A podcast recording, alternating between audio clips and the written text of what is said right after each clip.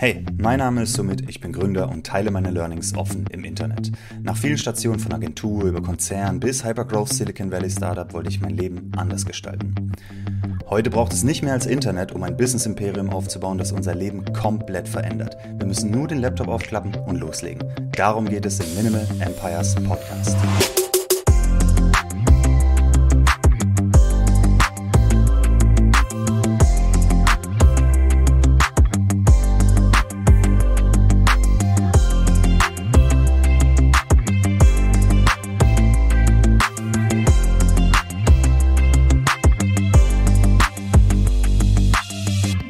Herzlich willkommen bei Minimal Empires Folge 36. Heute wieder mal mit einem Gast und zwar David aus der Minimal Empires Community. Dort bin ich auf ihn aufmerksam geworden und äh, da hat er im Prinzip seine Story geteilt, dass er mit seiner ersten App, die er programmiert hat, bereits nach sechs Monaten mehr Einkommen generiert hat als äh, die, der quasi der Daily Job oder der 9-to-5-Job von ihm und seiner Freundin.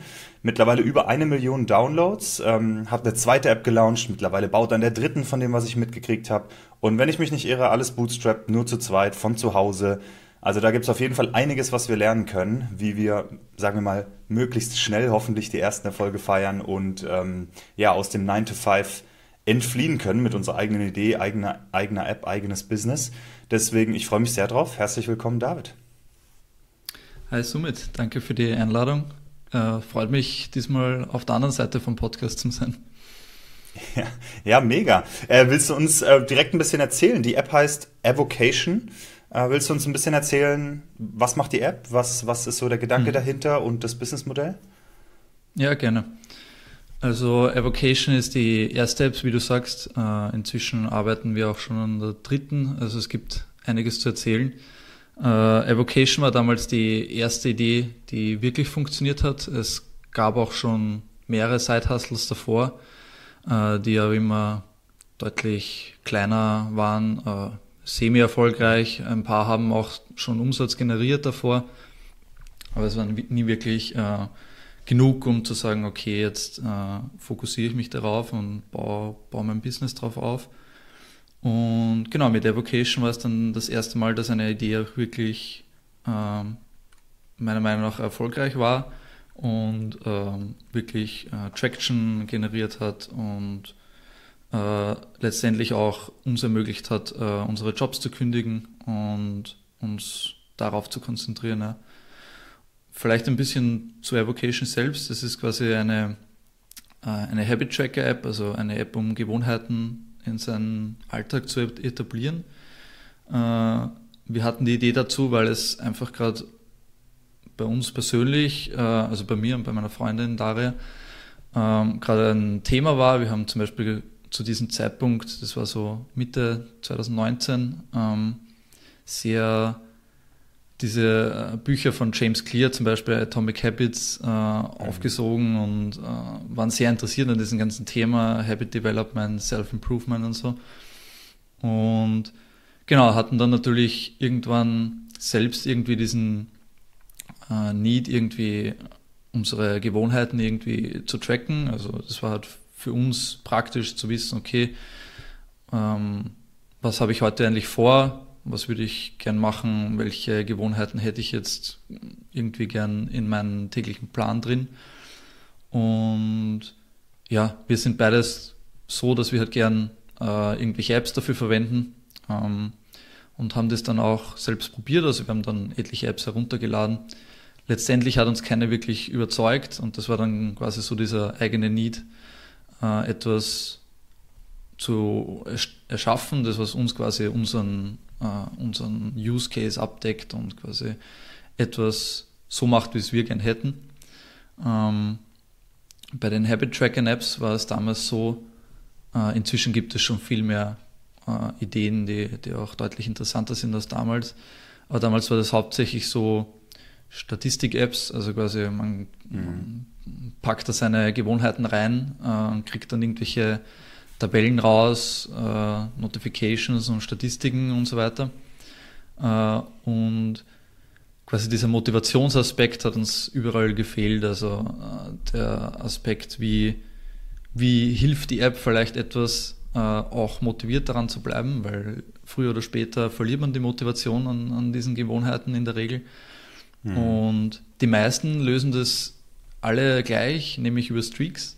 Äh, kennt wahrscheinlich jeder das Konzept, äh, ja. quasi jeden Tag das sein Ding durchzuziehen. Gibt es auch bei du Duolingo, ganz vielen Apps, äh, quasi jeden Tag zurückzukommen äh, und zum Beispiel seine Gewohnheit zu loggen, äh, also seine Gewohnheit durchzuführen und dann zu loggen. Ansonsten verliert man die Streak und dann startet man wieder von vorne und das kann quasi genug Motivation sein, um dabei zu bleiben. Und unserer Meinung nach war das der falsche Weg. Also meiner Meinung nach äh, funktioniert das zwar bei manchen Personen, aber nicht bei jedem. Ähm, denn für viele kann das ziemlich kontraproduktiv sein, dieser, äh, dieser Setback, der dann irgendwann früher oder später kommen wird, wenn man vergisst, irgendwie seine Gewohnheit durchzuführen und man dann quasi für so einen schlechten Tag, zum Beispiel war ich nur krank oder was auch immer, äh, mhm. äh, hatte gerade keinen Kopf dafür oder so. Und dann wird man quasi auch noch von der App bestraft dafür, dass man diesen schlechten Tag hatte, indem man dann seine Streak von 1000 Tagen verliert. Und dann stoppe ich erst recht damit. Also dann normalerweise, also bei mir war es halt oft so, zum Beispiel bei Duolingo Sprachen lernen, wenn ich diese Streak verloren habe, war das dann meistens so ein Hit, äh, dass ich dann gar keine Motivation mehr wirklich so hatte, wieder zurückzukommen und das wieder von neu aufzubauen.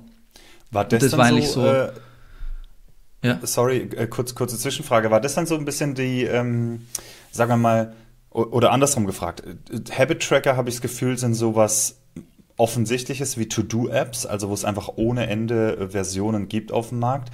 Und war das, was du gerade beschrieben hast, so das, wo du gesagt hast, da können wir uns differenzieren, das können wir noch besser genau. als der Rest? Ja, okay. Genau. Also uns hat dieses System, diese Idee von Streaks ziemlich genervt. Also grundsätzlich in jeder App, die ich verwende, die dieses System verwendet, hoffe ich immer, dass ich das irgendwo abstellen kann.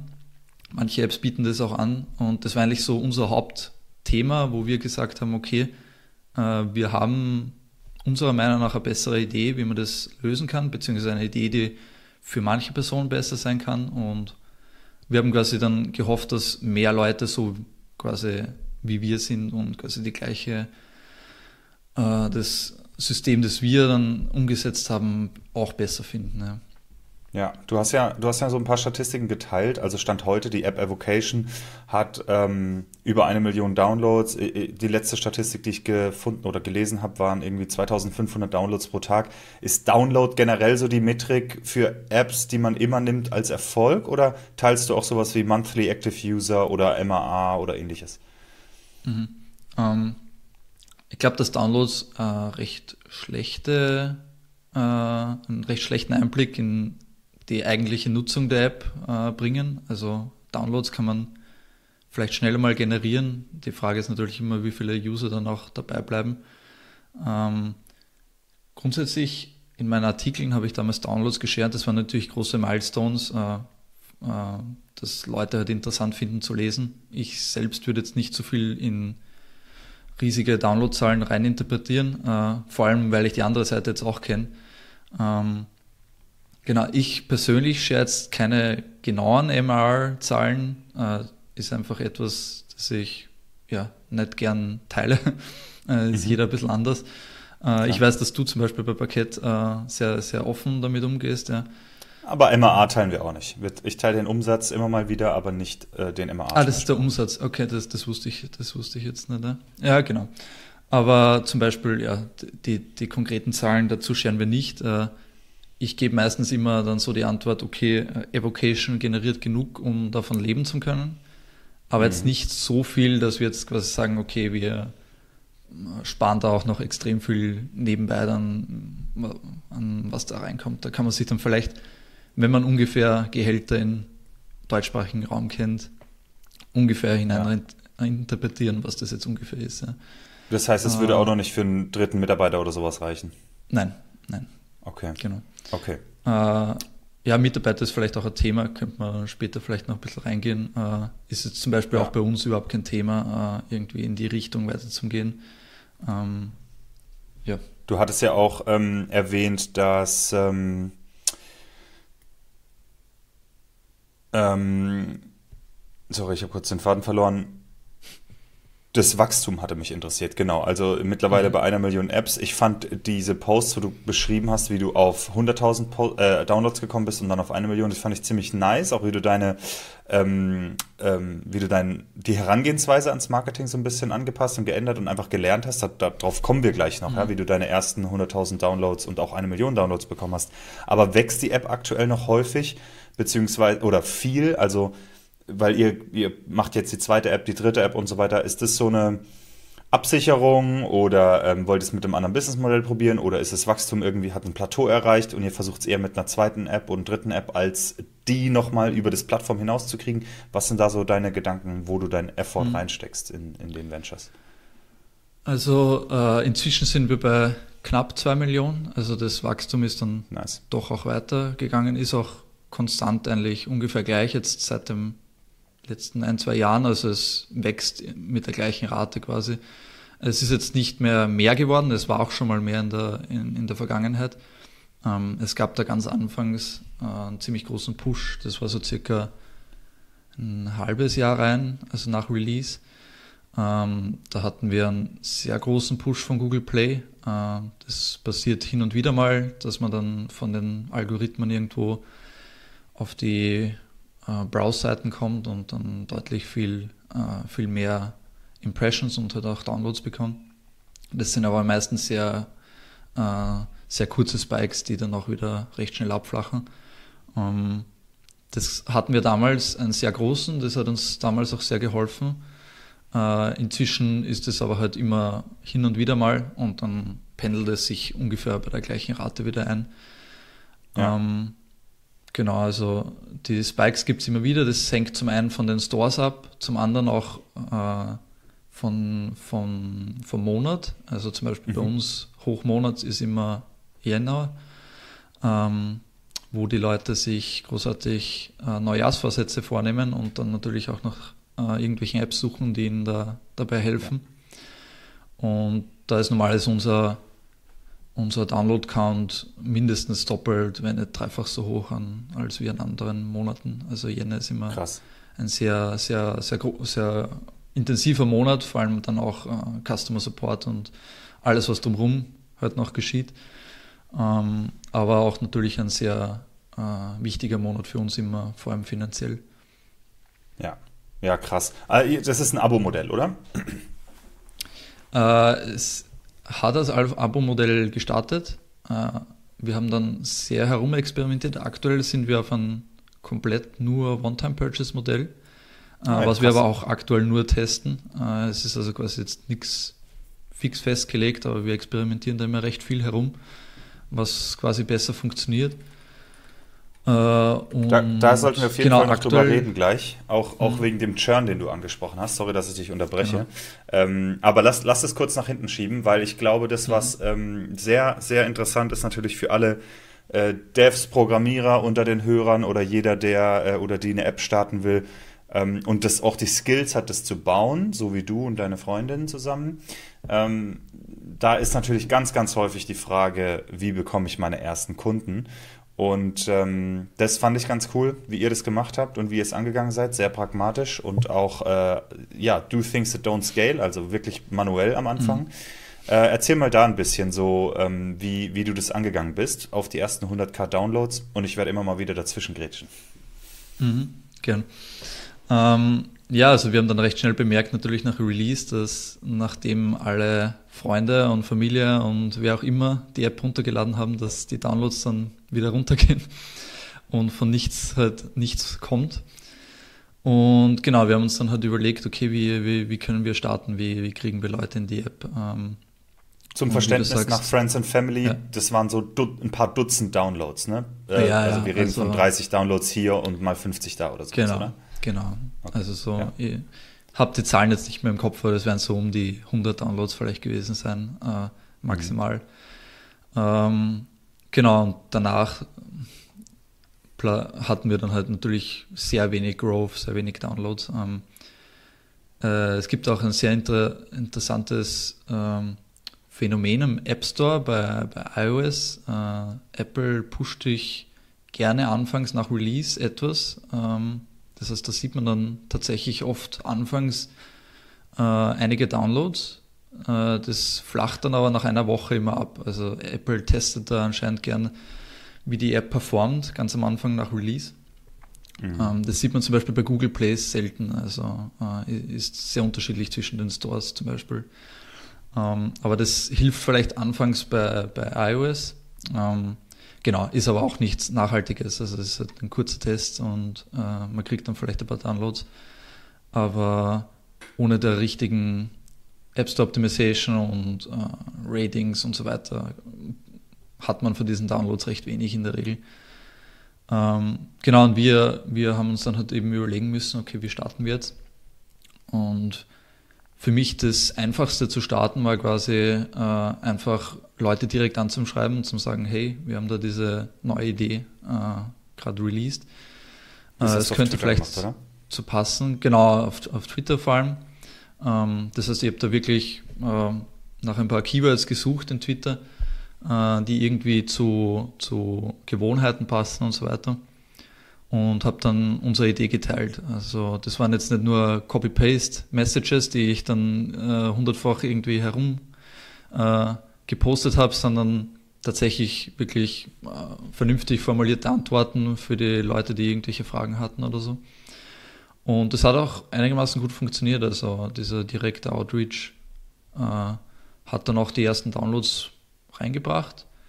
Äh, das war natürlich sehr aufwendig. Also äh, den ganzen Tag auf, auf Twitter herumzuschreiben und, und immer wieder äh, neue Posts zu finden, die relevant sind und äh, da irgendwie dann eine Antwort darauf zu formulieren, die, die Was den war das User so hoffentlich dazu bringt.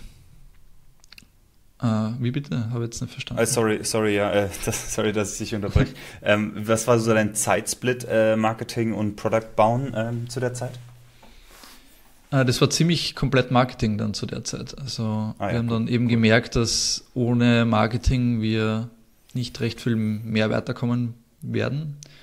und vor allem ich habe mich dann damals eigentlich komplett nur aufs Marketing konzentriert für sicher zwei, drei Monate. Also das Boah, war wirklich krass. längere Zeit. Sehr ja. vorbildlich, ja. sehr vorbildlich. Das machen, glaube ich, die wenigsten Devs. Wow, okay. Ich hatte auch extrem viel noch zu lernen. Also wie gesagt, ich bin als Entwickler, also als Entwickler einfach, ich hatte keine Ahnung von Marketing, keine Ahnung von Produktentwicklung, was auch immer. Also ich, das Einzige, was ich eigentlich wusste, kam von meinem Job, äh, wo wir auch äh, äh, Software-as-a-Service-Produkte programmiert haben. Das heißt, ich hatte etwas Einblick, was die Company macht, aber die Company war äh, komplett andere Größe als das, was wir waren. Also Bootstrappen ist, ist, ist etwas sehr anderes. Ja. Also null Plan quasi vom Marketing und äh, genau, dann eben wirklich zwei, sicher zwei, drei Monate sich nur, nur auf das fokussiert. Ja.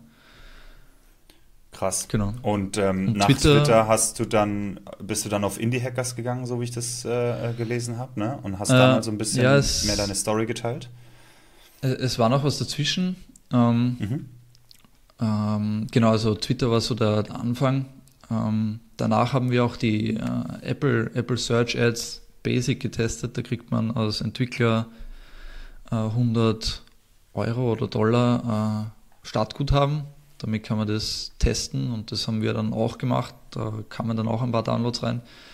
Also immer recht hilfreich, wenn man jetzt quasi seine erste App released, dieses Guthaben da auch zu nutzen und gibt dann etwas einen Push, ist aber halt auch begrenzt in den 100 Euro, den man da bekommt.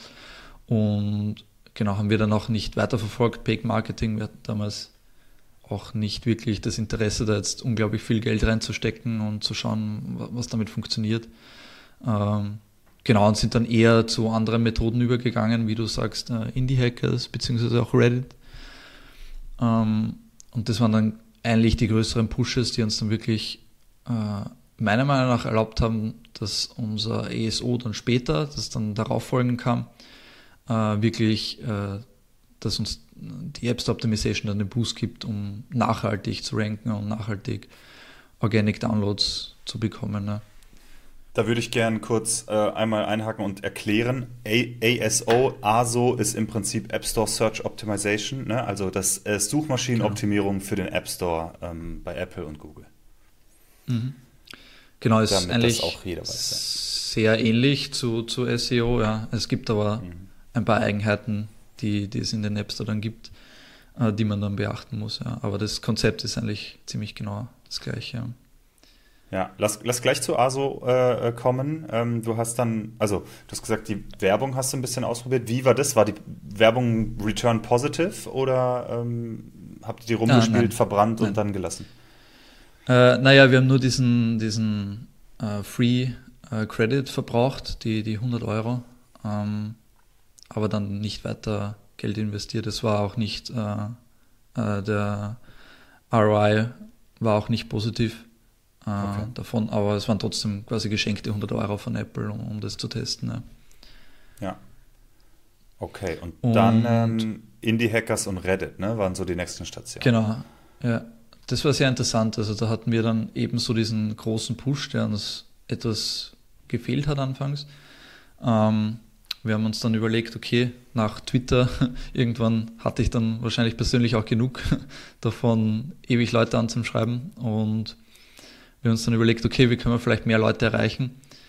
Äh, und ähm, ich war schon länger auf Indie Hackers vorher unterwegs, äh, habe dort viel gelesen äh, und eben dann auch mir gedacht, okay, dann scheren wir halt mal unser, unser Produkt und ähm, haben dann weniger unser Produkt beworben, sondern mehr uns äh, vorgestellt, quasi, okay, kleines Team, wir zu zweit äh, bootstrappen, äh, erste App und so weiter.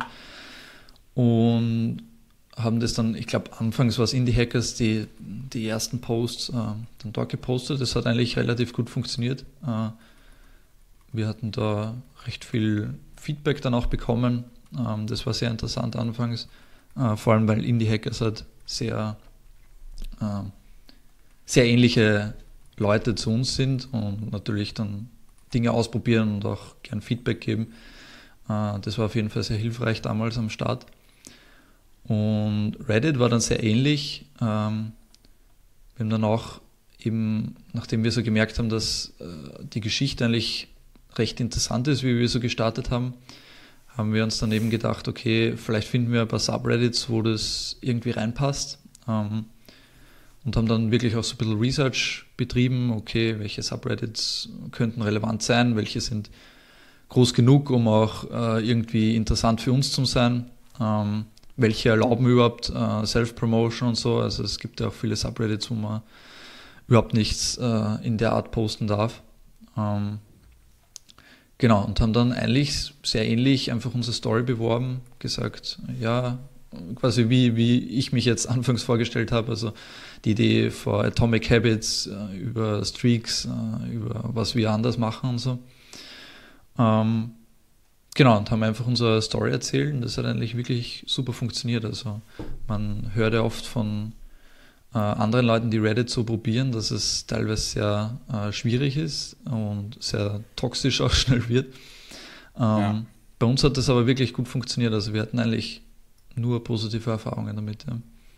Ich kann auf jeden Fall deine Erfahrung äh, bestätigen, auch wie man postet. Ich hatte das ja für Tresor One ja genauso gemacht ähm, äh, und das auch mhm. live gestreamt auf YouTube. Also das kann man auch nochmal nachgucken, wen es interessiert.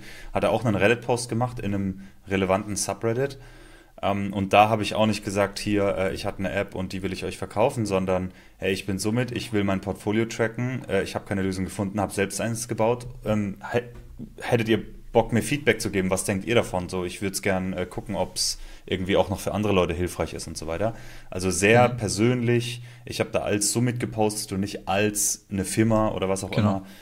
Und äh, dann, dann läuft es schon und dann ist das, also das ist schon ein schmaler Grad, wie du sagst, zwischen Self-Promo und nicht. Zum Beispiel Stand heute, wenn ich es jetzt machen würde, ähm, würde es wahrscheinlich nicht mehr so gut laufen, einfach weil, also mhm. ich so ein Announcement-Post von Parkett oder so, weil wir sind jetzt schon viel zu groß und machen äh, und haben viele Mitarbeiter und machen, machen ähm, entsprechende Umsätze und so. Aber wenn ich als Chef der Firma immer noch irgendwo kommentiere, ohne jetzt selbst einen Post zu machen oder so, ja, oder auf so Sachen eingehe, auf relevante Sachen, dann trägt es immer noch zum Marketing bei. Natürlich äh, sehr klein und auch nicht, nicht wahrscheinlich die Zeit nicht wert, aber es wird nicht so ähm, irgendwie als Self-Promo gesehen. Ist es ja im Endeffekt mhm. auch nicht. Ähm, aber nichtsdestotrotz, es ist ein schmaler Grad und ich glaube auch, man sollte es auf jeden Fall versuchen. Wenn man es verkackt, wird man es merken. Das hört man dann so, sieht man sofort in ja. den Comments. Ja, ja das, äh, was du quasi erzählst, war wirklich genau gleich, wie wir das gemacht haben. Also ich habe auch unter meinem privaten Account gepostet äh, und wie du beschreibst, ja, also einfach weniger so diese Promos, sondern mehr so die Geschichte hinter dem, wie, wie ist es zustande gekommen. Und die Leute, die das Produkt interessiert, die kommen dann so und so. Ähm, ja, genau. Und nur mal also als Beispiel für, für die Hörer. Ja, dein Post hatte 240 Votes, Upvotes, ähm, äh, was ich gesehen habe auf den Screenshots. Meiner hatte 120. Das heißt, es sind gar nicht so mega viele ähm, Upvotes oder so. Ich hatte da die ersten mhm. Paar hundert User, was halt mega geil ist für eine App, mit der man gerade startet und wo du es vielleicht geschafft hast, irgendwie 30, 40 User drauf zu kriegen. Wenn du dann plötzlich 440 äh, ähm, hast, dann ist das schon mal also klar, ist ein kleiner Schritt, nichts zu einer über äh, Rakete VC-Case Billion Dollar Company, aber es ist einfach der nächste Schritt. Und ähm, deswegen so ein Reddit-Post finde ich super. Du hattest ja international gelauncht, beziehungsweise in der englischen Version zuerst. Äh, hast mhm. du da an Product Hunt gedacht? Äh, ja, äh, Product Hunt sind wir tatsächlich noch äh, immer nicht, äh, haben wir noch immer nie, nie was gelauncht, da war mein Perfektionismus immer im Weg. Mhm. Äh, quasi immer, okay, später dann, äh, da ist das Produkt vielleicht noch besser, beziehungsweise wir haben vielleicht, beziehungsweise auch die Vorbereitung zum Product Hunt Post und so weiter, das alles aufzusetzen, das wollte ich wahrscheinlich immer zu sehr perfektionieren und letztendlich ist es dann nie dazu gekommen. Äh, würde ich aber auf jeden Fall empfehlen, jeden, der, der so, so etwas macht, auch auf Product Hunt zu launchen. Ja. Und vielleicht also auch auf jeden äh, Fall bei sich nicht Apps. an mich ein Beispiel zu nehmen und, und ewig äh, das hin und her zu pushen, bis man es dann letztendlich wahrscheinlich nie machte. Also ich habe es auch nicht gemacht. Ich habe mich auch nicht getraut. Ah, ich bin bisher immer noch nicht auf Product Hunt gelauncht, aber bei mir lag es vor allem dran, weil Parkett, äh, Parkett gibt es nur auf Deutsch und ich glaube halt die Product Hunt Audience ist vor ah. allem Englisch. Und ja. wenn ich da launche und dann gibt es, was weiß ich, 5% der Product Hunt Audience in Deutsch, dann kriege ich da auch keine Traction oder so. Mhm. Und dann habe ich gedacht, dann mhm. ist es die ja. Zeit auch nicht wert. Aber hätte ich ein englisches Produkt, würde ich es auf jeden Fall launchen. Mhm. Ja, das wäre bei uns gar kein Problem gewesen. Ja. ja.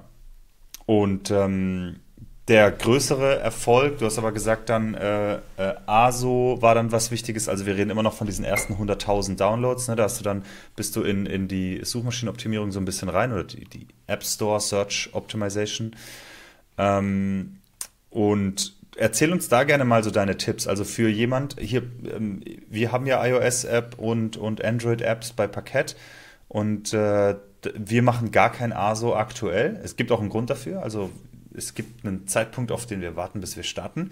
Ähm, mhm. Das heißt, äh, auch ich wär, würde sehr von allen Tipps profitieren, äh, die, du, die du da zu geben hast. Deswegen, wenn jemand gerade anfängt und eine App launcht, was sind so die High-Impact-Dinger, wo du sagen würdest, hey, mhm. diese Punkte auf jeden Fall, hier ist eine Checklist, die musst, die musst du auf jeden Fall machen. Genau. Ja, die, die High-Impacts sind natürlich interessant, weil bei ESO kann man natürlich äh, ewig weiter ins Detail gehen und äh, versuchen irgendwie die Algorithmen bis ins Tausendste zu analysieren. Ähm, es gibt aber ein paar Dinge, die sehr einfach umzusetzen sind und äh, sehr, sehr großen Impact haben in der Regel. Und das Wichtigste, also eins der wichtigsten Dinge ist auf jeden Fall anfangs mal der, der Keyword Research, also quasi die wichtigsten Suchwörter herauszufinden, die relevant für die, für die App sind, die, die man ähm, anbietet. Ähm, da gibt es wirklich tolle Tools dafür. Also wir privat nutzen dafür äh, App-Figures. Ähm, da kann man sehr einfach solche äh, Keyword Research machen. Äh, das Tool ist aber leider kostenpflichtig. Es gibt auch äh, kostenlose Alternativen. Man kann nämlich zum Beispiel auch einfach in die Apple Search Ad Advanced äh, Konsole reinschauen. Ähm, also wo man die ähm, Suchkampagnen äh, im App Store äh, aufsetzt. Und dort kann man dann äh, seine Keywords für, für die Kampagne quasi äh, suchen und auswählen. Und Apple zeigt dir sogar dann dort quasi die Relevanz von einem Keyword an. Und das ist komplett kostenlos. Also wenn man jetzt sagt, okay, man möchte jetzt vielleicht nicht, äh, ich glaube, AppFigures kostet es um die 50 Euro im Monat, äh, um, um die relevanten Features zu bekommen. Mhm. wenn man das jetzt vielleicht anfangs nicht investieren will, kann man da auch sehr weit kommen, indem man einfach das, äh, die gratis Infos von, von Apple da nutzt. Ähm, genau, und da einfach quasi Keywords zu finden, die bestenfalls sehr, äh, sehr oft gesucht werden und noch besser ist es dann natürlich, wenn auch wenig Competition für dieses Keyword da ist. Also zum Beispiel jetzt im Habit Tracker Bereich ist natürlich das relevante Keyword für uns ist Habit Tracker und mhm. das ist eine extrem, extrem competitive äh, Nische jetzt inzwischen. Äh, war es damals auch schon, also es war jetzt damals auch nicht äh, äh wenig kompetitiv, aber inzwischen immer mehr. Ähm, ist aber auch zum Beispiel interessant zum Sehen in unserem Fall, dass es auch funktionieren kann in Competitive Niches, äh, wenn man äh, auch erst anfängt und auch erst als kleines Team und so weiter. Also äh, ich würde jetzt zum Beispiel auch, wenn jemand solche Keywords findet, die zwar sehr competitive sind, äh, aber trotzdem äh, einen, einen, großen Impact haben könnten, dass man das einfach mal probiert und, und schaut, okay, wie weit kommt man in die Rankings. Ja. Denn wir haben es dann trotzdem auch erreicht, obwohl die, die Keywords sehr schwierig eigentlich schon markiert worden sind in diesen Tools. Also ähm, das heißt jetzt nicht, dass solche Keywords unmöglich sind. In der Regel ist es aber sehr hilfreich, wenn man weniger Competitive Keywords wählt, äh, weil es einfach schneller funktionieren wird. Man wird schneller dafür ranken und man wird auch wahrscheinlich dann schneller Erfolge sehen. Ähm, also das war so dieser erste Schritt quasi Keywords. Äh, wirklich lange Listen schreiben, viel ausprobieren, äh, viel zusammensammeln. Und dann ist natürlich die Frage, okay, wo platziere ich die Keywords? Und da gibt es quasi eine Hierarchie im App Store. Die beginnt beim App-Namen äh, geht dann zum Subtitel und dann zu den Keywords auf, auf Apple. Ja, wenn ich mich jetzt richtig erinnere, gibt es die auf Google Play nicht, die Keywords. Und dann in die Description, äh, in die App Description. Mhm. Also es ist quasi diese Hierarchie und je weiter ich äh, ein Keyword oben platziere in der Hierarchie, desto stärker wird es dann gewichtet in Algorithmus. Also wenn ich jetzt das Keyword im App-Titel platziere, dann ist es quasi ein sehr großes Signal für, für Apple und Google, äh, dass das sehr wichtig ist und dass es quasi äh, am höchsten priorisiert werden soll, wenn Apple dann und Google die Entscheidungen macht, wie sie äh, Einträge sortieren. Ähm, wie Apple dann entscheidet, äh, welche App soll ich jetzt quasi weiter oben weiter unten anzeigen, kann ich dann vielleicht noch später ein bisschen ins Detail gehen. Äh, aber quasi der erste Schritt wäre mal dann quasi diese Liste von Keywords herzunehmen, zum sehen, welche Keywords wären die mit dem höchsten Impact und vielleicht auch äh, weniger Competition? Und die würde ich tendenziell in den, in den App-Titel oder zumindest in den Subtitel rein, rein, mhm. reinschreiben. Äh, ist natürlich schwierig oft zu priorisieren, ähm, denn der App-Titel auf iOS ist, glaube ich, auf 30 Zeichen begrenzt. Das ist jetzt nicht viel, vor allem, weil man seinen eigenen Produktnamen meistens auch noch reinpacken will. Ja. Äh, da gibt es tatsächlich auch Leute, die das sehr extrem treiben und sogar den eigenen Namen rauskicken und wirklich nur äh, Keywords Krass. reinpacken in den, in den Namen. Äh, Aber ist das dann auch der Name der App, wie sie im, auf dem Homescreen erscheint? Eben nicht, genau. Das ist das ah. Wichtige. Der, der Name im App Store ist komplett irrelevant zu dem Namen der App. Äh, also es kann natürlich sein, dass wenn man das vielleicht sehr auf die Spitze treibt, dass Apple vielleicht im Review etwas anmerkt, dass sie das nicht so toll finden. Ähm, aber zum Beispiel bei uns, wir haben den äh, App-Titel äh, Evocation, dann Strich Habit Tracker im, im, im mhm. App-Titel. Und die App selbst, also wenn man sie dann am Homescreen hat, heißt nur Evocation. Also der App-Titel ist Teil des App-Bundles, also der Applikation, die ich baue. Und der Titel im App Store ist komplett separat davon. Also den kann man auch beliebig ändern und der App-Titel am Homescreen wird sich nicht ändern. Mhm. Und okay. deswegen äh, ist es natürlich eine große Möglichkeit, ähm, dort äh, Keywords zu, zu positionieren, weil es wäre natürlich nervig, wenn man die dann am Homescreen auch hat. Aber das ist tatsächlich nur, nur dann in der, in der Suche der Fall, beziehungsweise auf der App Store Page dann. Ja. Genau, und genau, also wie, wie gesagt, der Titel ist quasi das Wichtigste und Subtitel ist dann quasi das zweitwichtigste. Ähm, Ganz wichtig dabei ist, dass man die Keywords nicht duplizieren sollte. Äh, das heißt, es bringt jetzt nichts, wenn ich jetzt Habit Tracker in den Titel reinpacke und dann noch dreimal Habit Tracker in den Subtitel reinschreibe. Äh, es ist angeblich sogar, also manche behaupten, es ist angeblich sogar kontraproduktiv, weil Apple dann oder Google äh, das irgendwie erkennt und quasi sagt, okay, du versuchst irgendwie mm, Spam zu betreiben oder das ist nicht hilfreich mhm. und äh, es ist dann vielleicht sogar kontraproduktiv. Beziehungsweise nehmen sie dann vielleicht eher den, äh, die niedrigere Priorität, also wenn ich das jetzt im Titel und im Subtitel habe, dann nehmen sie vielleicht nur das als einen Subtitel und quasi das, das Ranking aus dem Titel ist quasi verloren gegangen. Also niemals die, die Keywords duplizieren, das macht keinen kein Sinn und äh, nimmt nur unnötig Platz für andere Keywords weg. Also die, ja. den Platz kann man dann ja auch für andere Keywords brauchen. Genau, und dann. Verstehe, verstehe. Geht man eigentlich ähm, von, von, von oben nach unten quasi durch und packt seine Keywords möglichst effizient rein. Das ist oft sehr schwierig mit den Zeichenlimits. Ähm, aber es ist quasi immer Priorisierung und letztendlich ist dann viel Experimentieren gefragt. Also quasi Keywords auf verschiedene Positionen packen, zu schauen, okay, wie affectet das dann die, die, die Rankings und so weiter. Äh, und da sehr viel herumzuprobieren. Also wir machen das jetzt seit vier Jahren und ich launche noch immer sicher jeden zweiten Monat irgendein neues ESO-Experiment und pack neue Keywords rein und, und Und das wollte ich gerade fragen, zwei Monate schaust du dann, wie der Impact ist für deine Rankings und die ja, Statistiken also, gibt dir Apple und Google. Ja. Na, Apple eigentlich Oder nicht. Ähm, AppFigures, genau, äh, gibt mir da eigentlich die Daten raus. Also ähm, bei den Plattformen selbst kriegt man eigentlich meistens nur Downloadzahlen, beziehungsweise auch, woher die Downloads kommen, aus der Suche, aus dem, aus dem Browse irgendwo, also quasi aus, der, aus Featured Sections und so. Aber es sagt jetzt quasi nicht, äh, welches Keyword wurde gesucht und, und äh, hat dann zu einem Download geführt. Das machen zum Beispiel äh, Tools wie AppFigures, die dann quasi monitoren, auf welcher Position befindest du dich für ein Keyword und mhm. die dann so Informationen geben, genau. Und das dauert eben etwas. Also man darf sich da jetzt nicht erwarten, dass man das Keyword ändert und dann ein, zwei Tage später hat man ein Resultat, sondern es kann oft wirklich Wochen dauern, bis man da äh, Bewegungen sieht. Äh, manchmal passiert auch einfach gar nichts.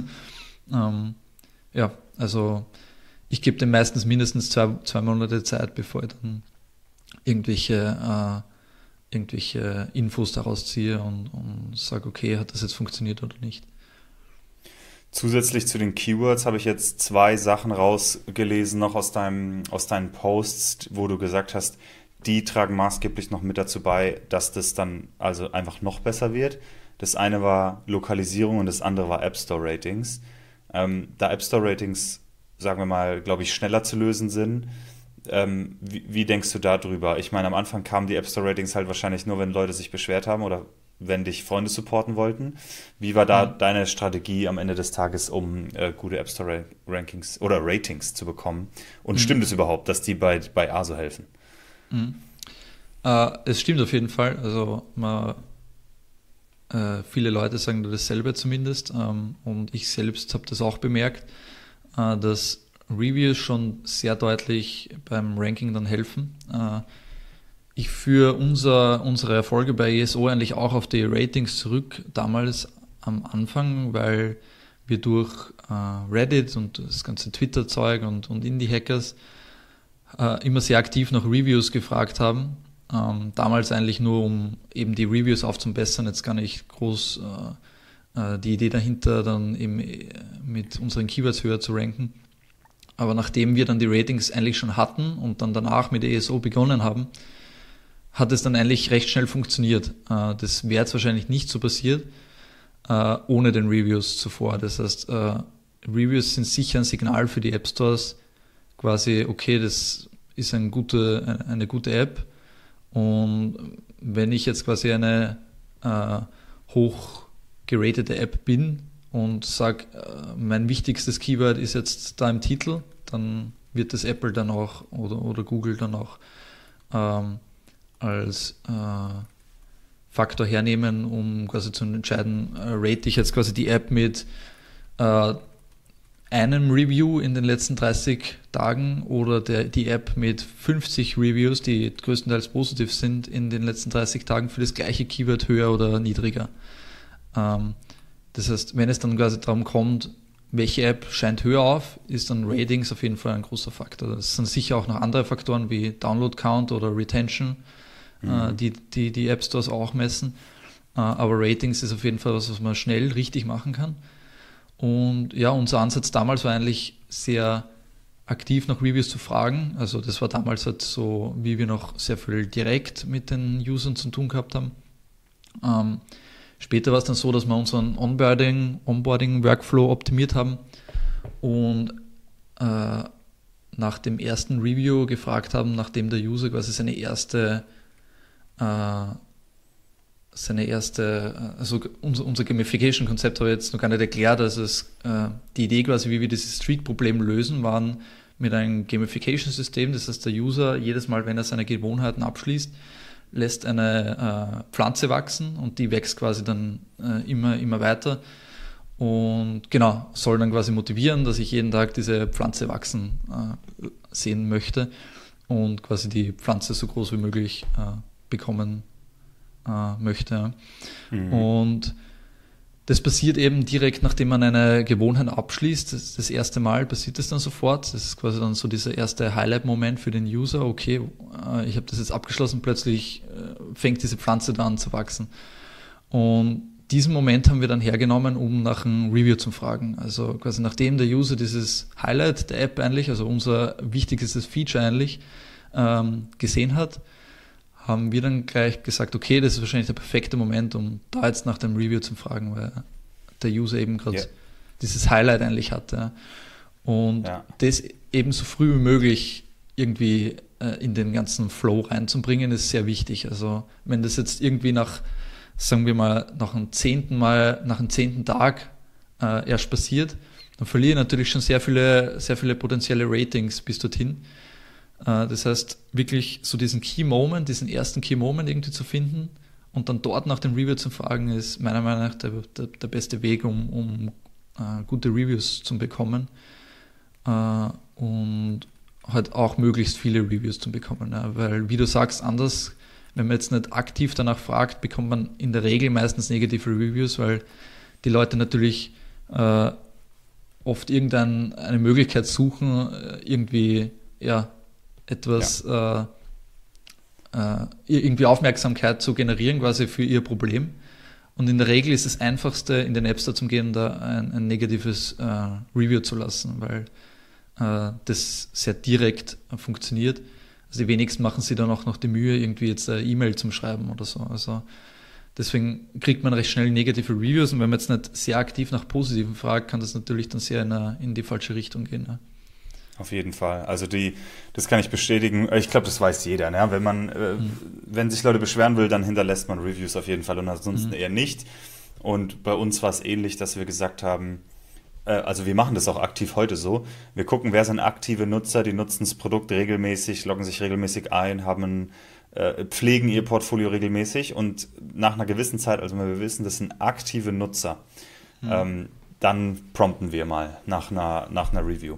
Und äh, mhm. das hat unsere Reviews zum einen extrem die Zahl erhöht und natürlich äh, unser, unser Rating extrem verbessert. Mhm. Also kann ich bestätigen. Ja, das, das ist sehr wichtig, auch, auch bei, bei Apps natürlich, ja. Genau. Und oh. ansonsten, also zur ESO kann ich vielleicht noch sagen, dass es sehr wichtig ist, äh, die, die App-Screenshots. Ähm, ist auf jeden Fall quasi so dieser größte Teil der App Store Page, wenn man es quasi jetzt geschafft hat, dass der User überhaupt einmal auf das Suchresultat klickt, dann ist das nächstwichtigste, dass die Screenshots passen, weil sonst verliere ich den Klick sofort wieder. Ähm, das heißt, da auch wirklich Aufwand reinzustecken und vernünftige Screenshots zu, zu erstellen, ist auf jeden Fall der, der Aufwand äh, wert. Und man kann sich da auch sehr einfach äh, Inspiration von, von großen Apps holen und schauen, okay, wie machen die das? Und dann ähnliche, ähnliche Screenshots, äh, äh, Screenshots-Formate oder so äh, verwenden und dann ja, halbwegs ansprechende Screenshots zu generieren. Ne? Das ist auf jeden Fall mhm. sehr wichtig, um dann eben aus den Visitor auch einen Download zu generieren. Ne? Also das wird oft unterschätzt dann quasi, viele optimieren dann immer groß ESO, äh, kriegen dann mehr und mehr Klicks, aber verlieren die Klicks dann wieder, weil, weil zum Beispiel die Screenshots nicht passen. Oder dann ja. später natürlich nach dem Download, weil äh, wenn man dann nach dem Download quasi den User verliert wegen äh, irgendwelchen Bugs oder Problemen beim Onboarding und so weiter. Also es geht dann natürlich immer einen Schritt weiter. Aber Screenshots auf jeden Fall nicht so nicht zu unterschätzen, ja. ja. Und es gibt okay. auch extrem coole, coole Tools in den, in den App Stores, um, um Screenshots zu testen quasi. Also A-B-Tests für, für Screenshots zum, zum äh, Laufen zu lassen und zu schauen, okay, funktioniert jetzt das Set von drei Screenshots besser als das andere Set von drei, drei Screenshots oder brauche ich mhm. vielleicht mehr Screenshots oder äh, sollte ich das Wording auf den Screenshots ändern und so weiter. Also ähm, da gibt es sehr gute Tools, die, die sehr einfach zum Verwenden sind, direkt in den App Stores, äh, mit denen man dann seine Screenshots auch optimieren und auch messen kann.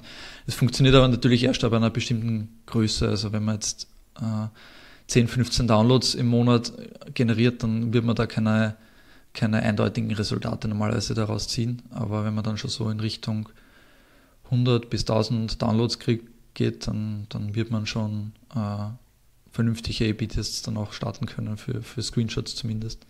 Ja, nice. Ähm, ich habe jetzt auch, also während du das erzählt hast, habe ich auch jetzt mal in unseren AppFigures-Account geguckt. Ich habe das nämlich mhm. äh, vorher gar nicht richtig angeschaut, auch Rankings und so.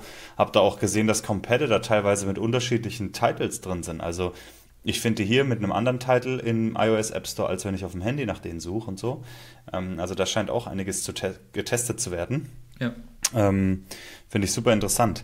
Und also also, wie du gesagt hast, man kann wahrscheinlich super tief reingehen, aber ein ganz mhm. wichtiger Punkt, zumindest laut deinen Posts, wäre noch äh, die Lokalisierung. Kannst du da ein bisschen erzählen, was habt ihr gemacht, was für, was für Resultate habt ihr gesehen und was würdest du dann empfehlen?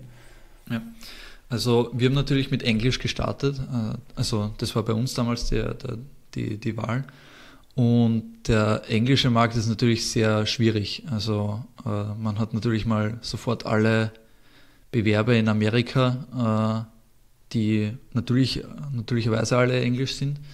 Mhm. Und in der Regel, wenn man jetzt schon in einem Competitive, Competitive Market ist, dann ist Englisch natürlich dann auch das Schwierigste. Ähm, und ja, wir hatten dann den Vorteil, dass ich quasi als äh, deutschsprachiger zumindest mal die deutsche Übersetzung machen konnte. Meine Freundin Daria spricht äh, Ukrainisch und Russisch. Äh, das heißt, wir hatten eigentlich schon mal sofort vier Sprachen, die wir eigentlich supporten konnten.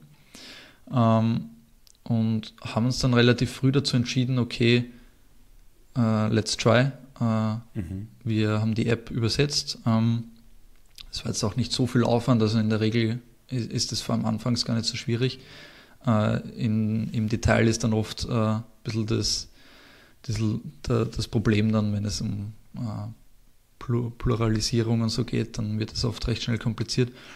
Ähm, aber wir haben dann eben gesagt, okay, let's try. Und es hat sich dann als sehr äh, guten Schritt erwiesen, weil man natürlich äh, viele Apps äh, als, als Mitbewerber hat, die, die halt das eben nicht machen und man dann eben zum Beispiel jetzt, äh, sagen wir mal in unserem Beispiel, den deutschsprachigen Markt dabei hat dafür Keywords schreibt. Also man kann dann quasi auch, äh, das ist vielleicht auch noch wichtig zu erwähnen, jeder, jede App Store Page kann auf jeder Übersetzung eigene Keywords dann auch haben. Das heißt, ich muss da jetzt nicht die, die englischen Keywords in, in, in der deutschen äh, äh, Übersetzung quasi verwenden, sondern ich kann da jetzt auch deutsche Keywords reinschreiben.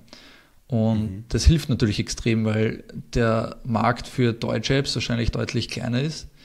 Und deutsche Keywords einfach dementsprechend weniger verwendet werden von, von deinen Mitbewerbern und man dann dementsprechend einfacher dafür rankt. Ähm, das heißt, man hat quasi zwar weniger User, jetzt wahrscheinlich Deutschland verglichen mit, mit Amerika, äh, aber trotzdem deutlich höhere Chancen, da, da höher zu ranken. Und das hat uns dann auch wahrscheinlich einen der größten Pushs gegeben, denn äh, nachdem wir das dann alles reingepackt haben, die, deutschen, ukrainischen, russischen äh, Keywords, äh, haben wir dann extrem schnell für diese, für diese Keywords gerankt. Also das ist dann wirklich schnell passiert ähm, und hat natürlich dann auch viele User von dort reingebracht, beziehungsweise dann natürlich auch die deutschen Übersetzungen äh, dazu geführt, dass halt deutsche Nutzer auch länger in der App bleiben als wie äh, wenn ich jetzt nur auf Englisch anbiete, weil halt eben doch nicht jeder auch so gut Englisch spricht, dass er quasi äh,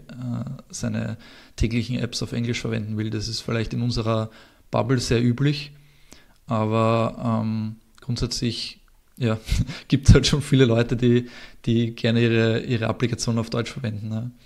Ja. Und die Leute würden die App dann wahrscheinlich installieren, wenn man jetzt äh, keine, keine deutsche Übersetzung hatte. Und ja. ESO ist natürlich eben, wie gesagt, die, die Keywords deutlich weniger competitive und deswegen eine große, große Chance in der Regel. Mega. Also mit all den Sachen habt ihr es ja dann mittlerweile nicht nur auf 100k, sondern auf eine Million Downloads bekommen. Äh, da habe ich noch, noch eine Sache gesehen dabei, ähm, um auf eine Million Downloads zu kommen. Ähm, und zwar, dass Apple die App suggested. Da habe ich gesehen, ihr wurdet in über 90 Ländern gefeatured. Was mich da äh, zuallererst ähm, interessiert hat, ist, seid ihr auch in über 90 Länder localized? Nein. Ähm, äh, wir haben, glaube ich, um die zwölf Sprachen inzwischen. Das heißt, Apple ähm, kann eine englische App in einem anderen Land featuren. Genau, genau, das ist okay. grundsätzlich kein Problem. Äh, man, man, verbessert natürlich seine Chancen, wenn man jetzt sagt, okay, man hat die App auf Deutsch übersetzt, dann äh, wird Apple natürlich dann auch dementsprechend äh, mehr Incentive haben, dann die App auch in Deutschland zu featuren. Also es ja. hilft sicher, es ist jetzt aber kein Ausschlusskriterium. Also äh, wir haben zum Beispiel gemerkt, äh, in China und Japan ist es zum Beispiel schon sehr üblich, dass sie die Apps nur featuren, wenn, wenn du auch äh, Übersetzungen dafür hast. Das hängt auch wahrscheinlich damit zusammen, dass äh, weniger Leute Englisch dort sprechen. Mhm. Ähm, also es dürfte wahrscheinlich dann von, äh, von Land zu Land unterschiedlich sein. Aber grundsätzlich ist das jetzt nirgendwo ein Ausschlusskriterium gewesen, weil wir eigentlich ja in fast jeden App Store Land jetzt, glaube ich, inzwischen gefeatured wurden. Ne? Mega. Ähm, und da hast du auch geschrieben, man sollte ein bisschen gucken auf die äh, App Store UX Guidelines, ne? User Interface Guidelines mhm. von Apple. Also es hilft auf jeden Fall sehr, wenn man natürlich die Regeln oder quasi die, die, die Vorschläge von den jeweiligen Plattformen hat auch befolgt und quasi die Best Practices übernimmt. Und ganz einfache Möglichkeiten dafür sind dann halt äh, bei Apple die Human Interface Guidelines und bei Android die ähm, äh, Material Design Guidelines zum Beispiel äh, korrekt zu verwenden und zu implementieren. Wir sind vielleicht nicht das beste Beispiel, weil wir ein komplett Custom Design haben. Ähm, aber wir haben trotzdem quasi diese Ideen, die aus diesen Guidelines kommen, dann in dieses Design reinfließen lassen und äh, dementsprechend auch umgesetzt. Ja. Also man muss das jetzt nicht eins zu eins so wie diesen Guidelines umsetzen, aber sich zumindest die besten äh, Learnings daraus zu ziehen, ist auf jeden Fall hilfreich dann auch, wenn man äh, Support von den, von den App Stores haben möchte. Ja. Das, das, ist auf jeden Fall ein sehr einfacher erster Schritt wahrscheinlich, um, um seine Chancen zu erhöhen für, für ein Featuring. Ja, ja das, äh, das glaube ich sofort. Und jetzt ist denn, also Evocation ist jetzt ein äh, reines App-Game, äh, korrekt? Es gibt keine Webseite, keine Web-App, du machst ja. kein SEO, keine Ads irgendwie auf Google oder sowas. Reines App-Game. Wir haben etwas in den SEO-Bereich mal reingeschaut. Also wir haben auch eine Webseite, wo es ein paar Blogartikel gibt. Äh, das ist aber ein sehr, sehr kleiner Anteil an dem Ganzen. Also wir haben uns mal etwas daran versucht, äh, ja, haben das dann jetzt mal etwas beobachtet. Es hat dann auch etwas funktioniert, aber jetzt nicht so viel wie andere Sachen, wie zum Beispiel im, im App Store. Äh, insofern haben wir das jetzt hm, weniger priorisiert aktuell. Ja. Und äh, ich wir haben halt auch gut. limitierte Ressourcen. Äh, das heißt, man muss dann halt auch irgendwo schauen, okay, wo, wo, wo bringt man seine Zeit rein. Ne? Ja, äh, also das finde ich ein ganz wichtiges Learning, dass man sich halt auf eine Plattform konzentrieren kann und die gut machen kann und damit einen Acquisition-Kanal hat, der meaningful ist, der, der Impact hat, der relevant ist und sich nicht auf ähm, alle Kanäle irgendwie ähm, dünn spreaden muss und, und keinen mhm. richtig macht dafür. Das, also das finde ich sehr gut und vorbildlich und äh, das machen, machen einfach die wenigsten. Ähm, habe aber auch gesehen, du hast dann geschrieben, irgendwann zumindest habt ihr dann gesagt, okay, wir machen jetzt auch Social Media. Da habt ihr euch nur für Instagram entschieden, zumindest bis dato. und, mhm. oder bis, bis zu diesem Artikel. Ähm, ich habe gesehen, fast 10.000 Follower, noch nicht ganz, aber fast. Und ähm, wie ist es da? Lohnt sich das äh, Social Media mäßig? Ich meine, wenn ihr da irgendwie einen Push macht, bekommt ihr dann äh, irgendwie neue Sign-ups oder gilt es mehr für Retention, dass User da bleiben? Oder wie, wie siehst du Social Media? Wie trägt es bei bei dir? Äh, wir haben uns daran versucht auf jeden Fall. Also wenn man genauer schaut, wird man auch sehen, dass wir jetzt schon länger nicht mehr aktiv waren auf den Plattformen. Hm. Ähm, ja, also ich sehe es eher so, wie du sagst, der zweite, der zweite Aspekt, also Retention. Ähm, wir haben jetzt nicht extrem viel Erfolg damit gehabt, äh, über Social Media äh, recht viele Downloads zu generieren. Ähm, war auch aber auch vielleicht noch eine etwas andere Zeit und wir hatten noch, noch etwas weniger Erfahrung mit dem Ganzen. Ähm, wir hatten auf jeden Fall andere Möglichkeiten, die besser funktioniert haben. Deswegen haben wir uns dann wieder umentschieden, quasi das ausprobiert und, und dann wieder gesagt, okay, Fokus wieder woanders hin. Ähm, ja, Instagram haben wir uns damals entschieden, weil äh, die Daria damit am meisten Erfahrung hatte. Und wir haben dann wirklich relativ viel Content dafür generiert und halt nicht viel äh, für diesen Aufwand quasi zurückbekommen. Insofern war dann für uns die Entscheidung klar, äh, den Fokus woanders hinzulegen. Äh, kann aber natürlich auch sein, dass wir irgendwie äh, gewisse Sachen nicht richtig gemacht haben oder besser machen hätten können. Ja. ja. Ähm, gut, das letzte Thema zu Evoca Evocation, bevor wir zu, mal zu den anderen Apps kommen, ist so, ähm, wir nehmen jetzt auch schon eine Stunde auf, äh, muss man auch sagen. Ja, da können wir, glaube ich, ähm, äh, auch relativ zügig dann über die anderen äh, Themen kommen. Mhm. Aber was mich da noch interessiert, eine Million Downloads hört sich ja erstmal extrem viel an. Du hast es aber am Anfang schon gesagt, ihr habt sehr hohen Churn. Ähm, ich weiß nicht, mhm. wie hoch der Churn ist oder ob du es teilen willst, aber generell, ähm, ich, ich werfe jetzt mal ein paar Sachen in den Raum und dann sag uns gerne mal ein bisschen deine Perspektive. Also zum einen Churn, ich habe ich hab ja eine extra Folge auch gemacht, nur über Churn. Äh, Churn ist wie ein äh, Löcher in einem Eimer und du versuchst Wasser reinzufüllen, was deine User Acquisition ist. Und je größer diese Löcher sind, dein Churn, desto mehr fließt unten raus. Und manchmal lohnt sich den Churn natürlich zu reduzieren, weil man, weil ähm, man damit den Umsatz steigert, ohne Neukunden gewinnen zu müssen. Beziehungsweise die bestehende, aus den bestehenden äh, akquirierten Kunden holt man einfach mehr raus. Ähm, jetzt kann man das auf verschiedene Weise tackeln. Du hast jetzt gerade gesagt, ihr seid jetzt in einem One-Time-Purchase-Model. Das ist natürlich eine tolle Variante wie man sowas, ähm, also wenn man sagt, die Lifetime Value von unseren Nutzern ist 30 Euro, weil die kündigen nach drei Monaten ähm, und dann verkauft man es für 40 Euro, dann macht man schon mal mehr Gewinn, als man normalerweise machen würde in einem Abo-Modell. Und also das sind, sind so, finde ich, ganz interessante Sachen, wie man, sagen wir mal, dem ein bisschen kontern kann.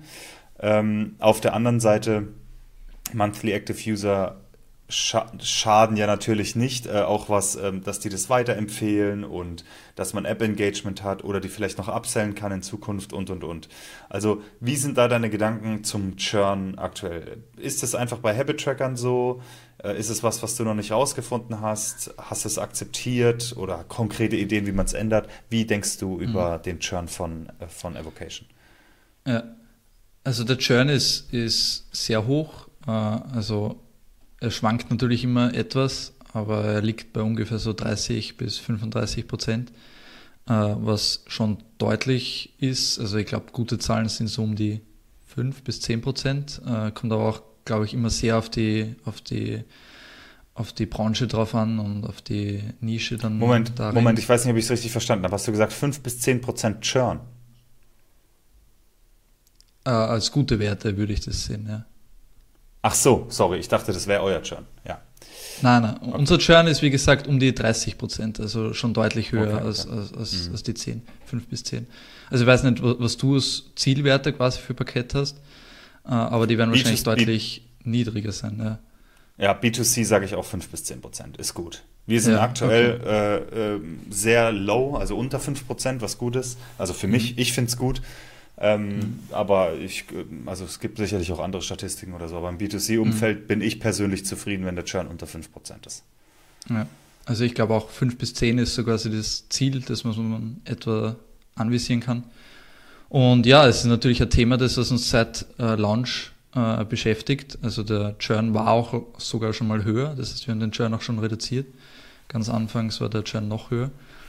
Und ja, also nach vier Jahren muss ich dann, haben wir dann irgendwann sagen müssen, okay, anscheinend gibt es gewisse Limitierungen im Space, also im Space Habit Tracker. Äh, wir haben uns dann auch inzwischen mit ein paar anderen Leuten ausgetauscht, die auch in diesem Habit Tracker Bereich sind. Und die berichten auch ähnliches. Also es dürfte wohl auch etwas an der Idee liegen, also an, an den, der Idee eines Habit Trackers, die ja steht und fällt mit der Motivation des Users. Und hin und wieder gibt es dann natürlich wahrscheinlich Situationen, wo man die App noch so viel Gamification reinbauen kann, noch so viel andere Ideen und den User aber trotzdem nicht behält. Ähm, und meine Theorie aktuell ist eben, dass das bei Habit Trackern eben so der Fall ist.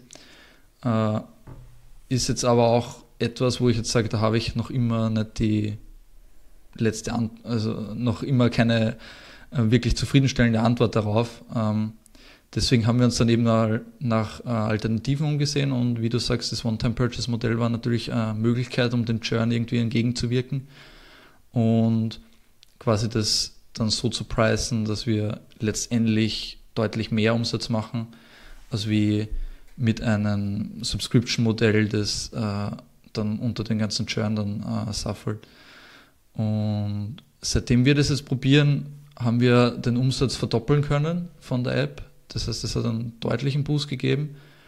Äh, denn zum einen ist der Long-Term Value von einem User jetzt deutlich höher und zum anderen auch die Conversion Rate. Das heißt, deutlich mehr Leute upgraden. Ähm, das heißt, mhm. wir haben quasi an zwei Stellen optimieren können mit dem Modell. Und das hat uns dann eben einen ziemlichen Boost gegeben. Dafür lassen wir natürlich jetzt auch äh, die, die Vorteile eines Subscription-Modells halt auch äh, jetzt da liegen. Ähm, das heißt, wenn wir jetzt irgendwann in den Rankings zum Beispiel abstürzen würden, wäre der Revenue dann natürlich weg. Ja. Ähm, ja. ja. Das sind dann natürlich die Nachteile an so einem Modell. Ja. Äh, und wie gesagt, wir experimentieren da auch noch sehr viel damit. Also wir hätten jetzt auch noch den Plan, eventuell einmal das jährliche Abonnement mit einem One-Time-Purchase zu kombinieren. Das heißt, beides anzubieten, aber jetzt keine monatliche Option und dann zu sehen, okay, wie verhält sich der Churn dann dort und was nutzen die User und ähm, boostet es vielleicht sogar das Lifetime, äh, den Lifetime Purchase äh, etwas, wenn man jetzt quasi einen Vergleich mit der monatlichen Subscription hat oder so. So Sachen wie Price Anchoring und so könnte man dann auch probieren. Ähm, also da ist auf jeden Fall noch viel, was wir gern testen würden. Ne? Aber es war unsere Möglichkeit, ja. den ja. Churn weiter gegenzuwirken, äh, als wie mit äh, irgendwelchen ja. Product Improvements, die wir über die letzten Jahre lang probiert und, und verbessert haben. Ja. Genau, das ist, das ist natürlich auch eine wichtige äh, Sache für die meisten, denke ich, zu wissen. Ähm, wenn man sich gegen Abos entscheidet und für One-Time-Purchase, ist ja völlig fein, aber dann ist Marketing halt das A und O. Man muss die mhm. ganze Zeit neue Kunden finden, damit Revenue reinkommt. Genau. Ob der Kunde jetzt nach einem Monat die App noch nutzt, ist da gar nicht so relevant, so, so blöd es halt klingt. Mhm. Und eigentlich kann der Nutzer auch nicht wirklich continuous tolle Update erwarten, Updates erwarten, weil ähm, er hat die App gekauft für das, was sie ist und ähm, man verdient ja mit dem Kunden nie wieder Geld dann im Endeffekt. Mhm. Es ist quasi auch äh, für uns eine gute. Wie denkst du darüber nach? Ah, Entschuldigung, jetzt hatte ich gerade. Ich, ich wollte fragen, wie, ja. wie, du darüber nachdenkst. Äh, ja, passt schon. Ja, also für uns ist, äh, wie ja schon anfangs erwähnt, wir arbeiten auch an anderen Apps und für uns war es jetzt auch nie das Ziel, jetzt quasi uns jetzt für fünf, ups, für fünf Jahre nur auf ähm, Evocation zu konzentrieren, äh, weil wir dauernd irgendwelche mhm. neuen Ideen haben. Und natürlich äh,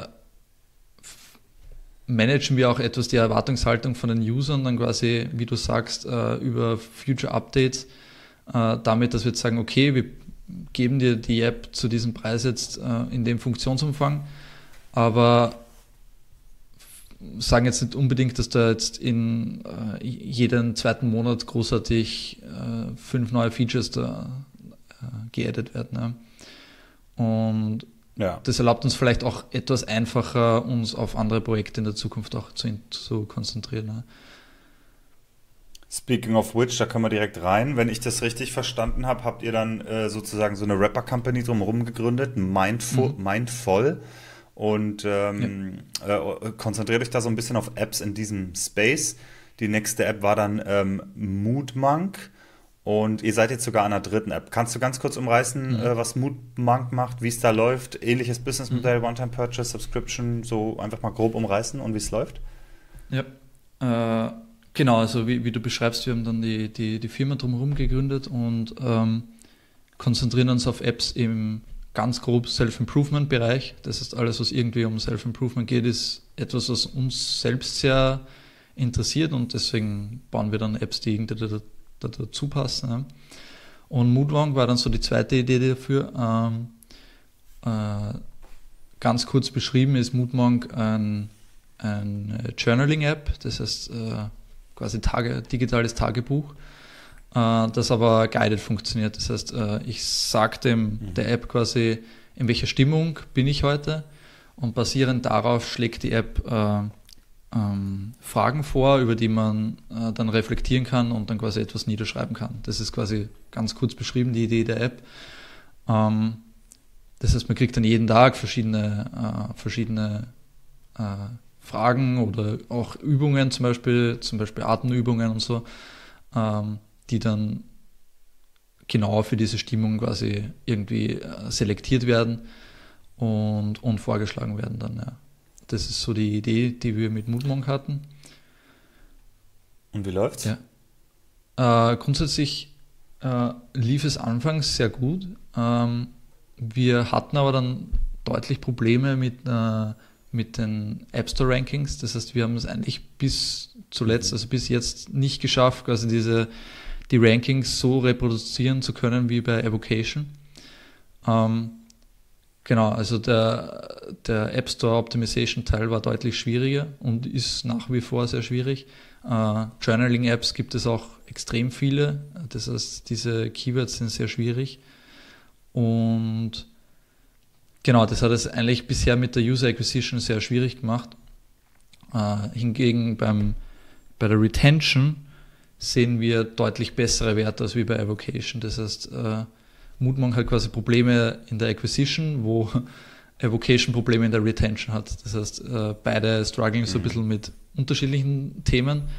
Ähm, genau, aber Moodmonk äh, ist quasi nach wie vor so etwas, wir müssten uns wahrscheinlich äh, andere Acquisition Channels überlegen, ähm, könnten vielleicht um, hätten da auch die Idee, vielleicht mal mehr wieder in Social Media zu gehen und so Sachen wie, wie TikTok oder so zu probieren. Äh, ist jetzt auch etwas, was es damals ja noch nicht so wirklich gab.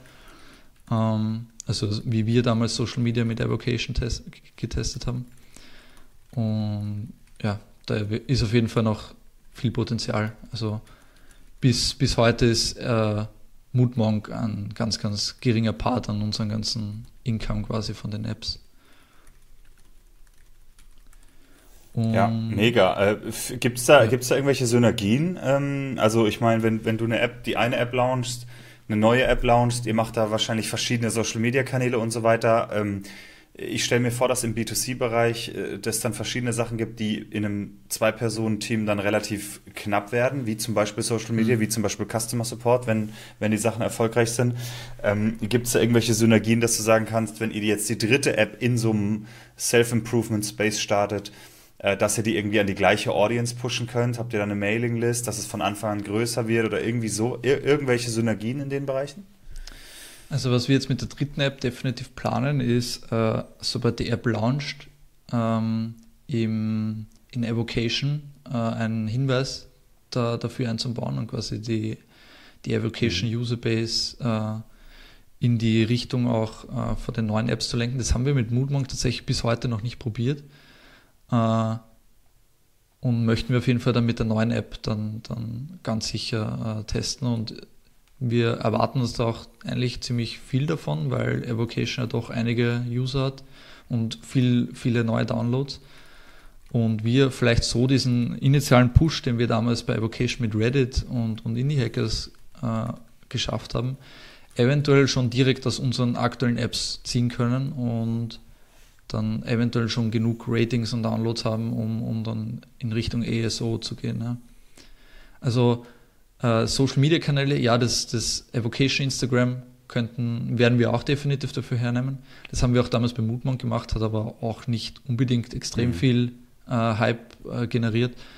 Aber ja, ist auf jeden Fall ein paar Downloads anfangs äh, auf jeden Fall hilfreicher, aber jetzt nichts langfristig äh, Nützliches als, als ein Haupt-Acquisition-Channel oder so. Ja.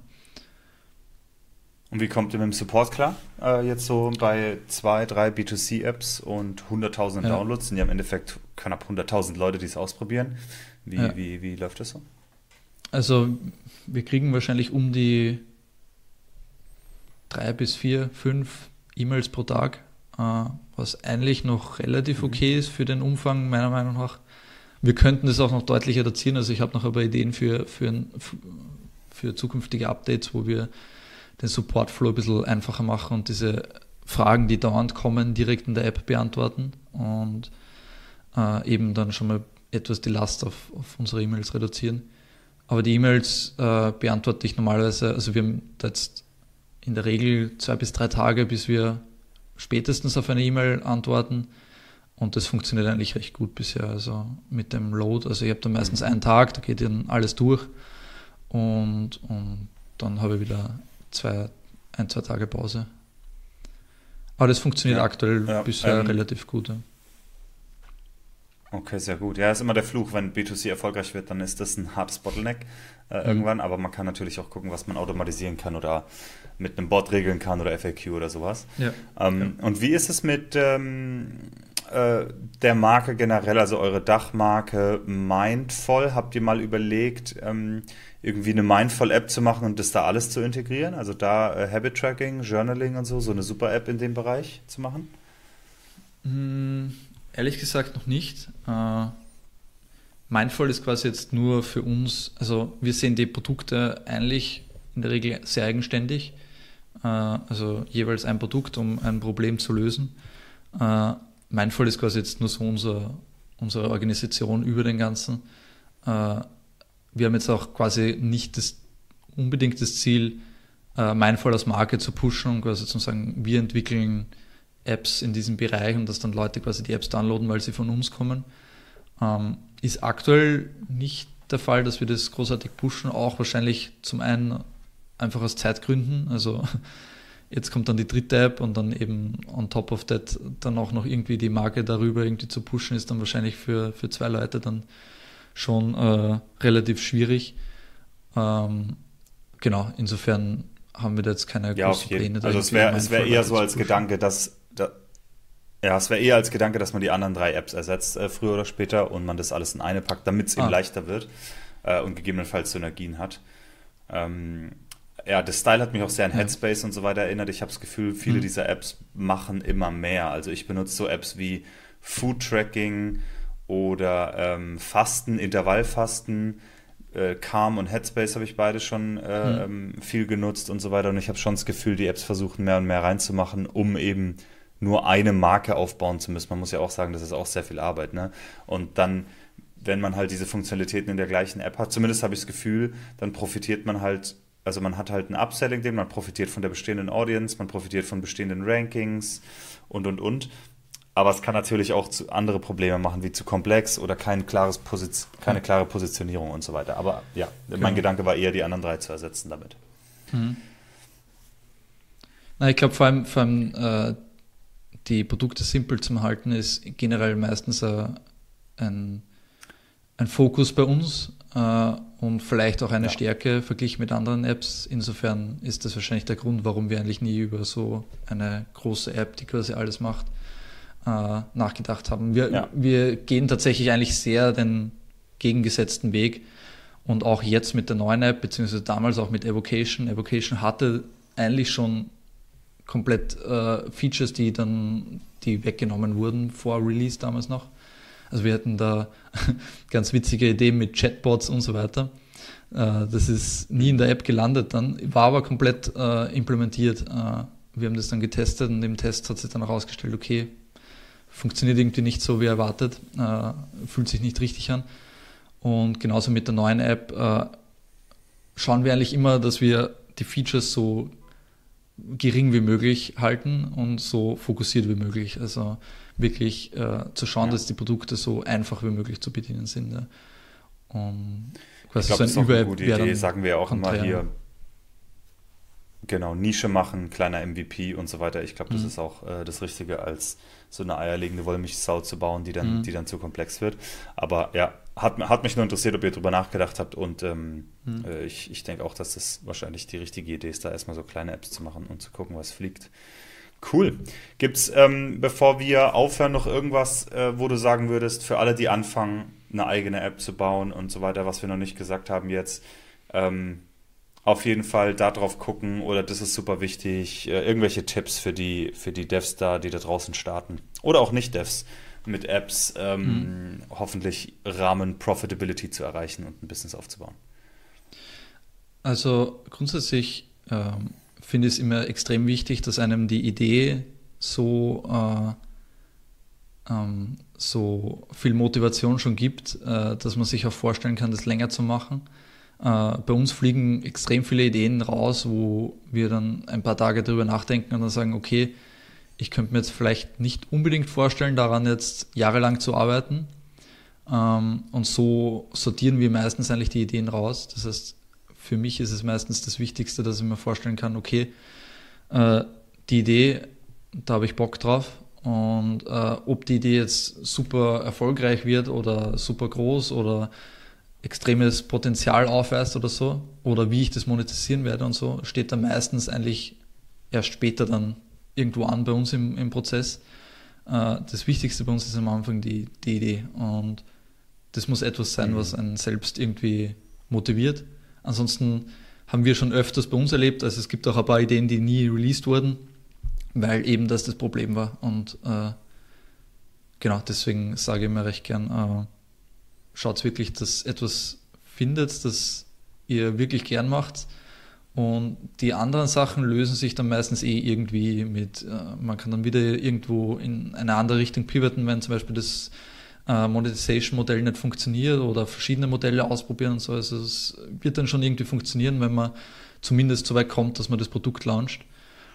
Und ja. genau, das ist so etwas, wo wir immer sehr viel Fokus drauf legen. Und dann später dann halt nach dem Launch halt wirklich zu schauen, sich diese Skills anzueignen, die man gerade in dieser Situation braucht. Also vor allem als Solo-Entwickler oder auch nur als ein Team aus zwei, muss man sich auch in Rollen äh, weiterbilden, die halt eben nicht zum Beispiel das Programmieren sind oder für einen Marketer dann das Programmieren selbst vielleicht oder das Design, was auch immer. Also man muss halt einfach alles machen und das war bei uns zum Beispiel ja eben, wie gesagt, am Anfang, dass ich mich dann zwei, drei Monate komplett nur auf Marketing konzentriert habe, weil ich eben null Ahnung mhm. davon anfangs hatte. Und wenn man sich davon scheut, dann wird es halt schwierig werden. Ja. Also man muss sich da ja. ein bisschen klar sein, glaube ich, dass als kleines Team, als kleines Team muss man einfach alles machen. Ja. Und äh, davon, ja, ja, also das muss man sich vielleicht vorab schon, schon äh, äh, klar machen, dass das so sein wird. Ja. Ja, wer, wer einfach nur den ganzen Tag programmieren will, für den ist Gründen eigentlich nichts. Genau, äh, genau. Da, ja, das merkt man dann sehr schnell. Ja.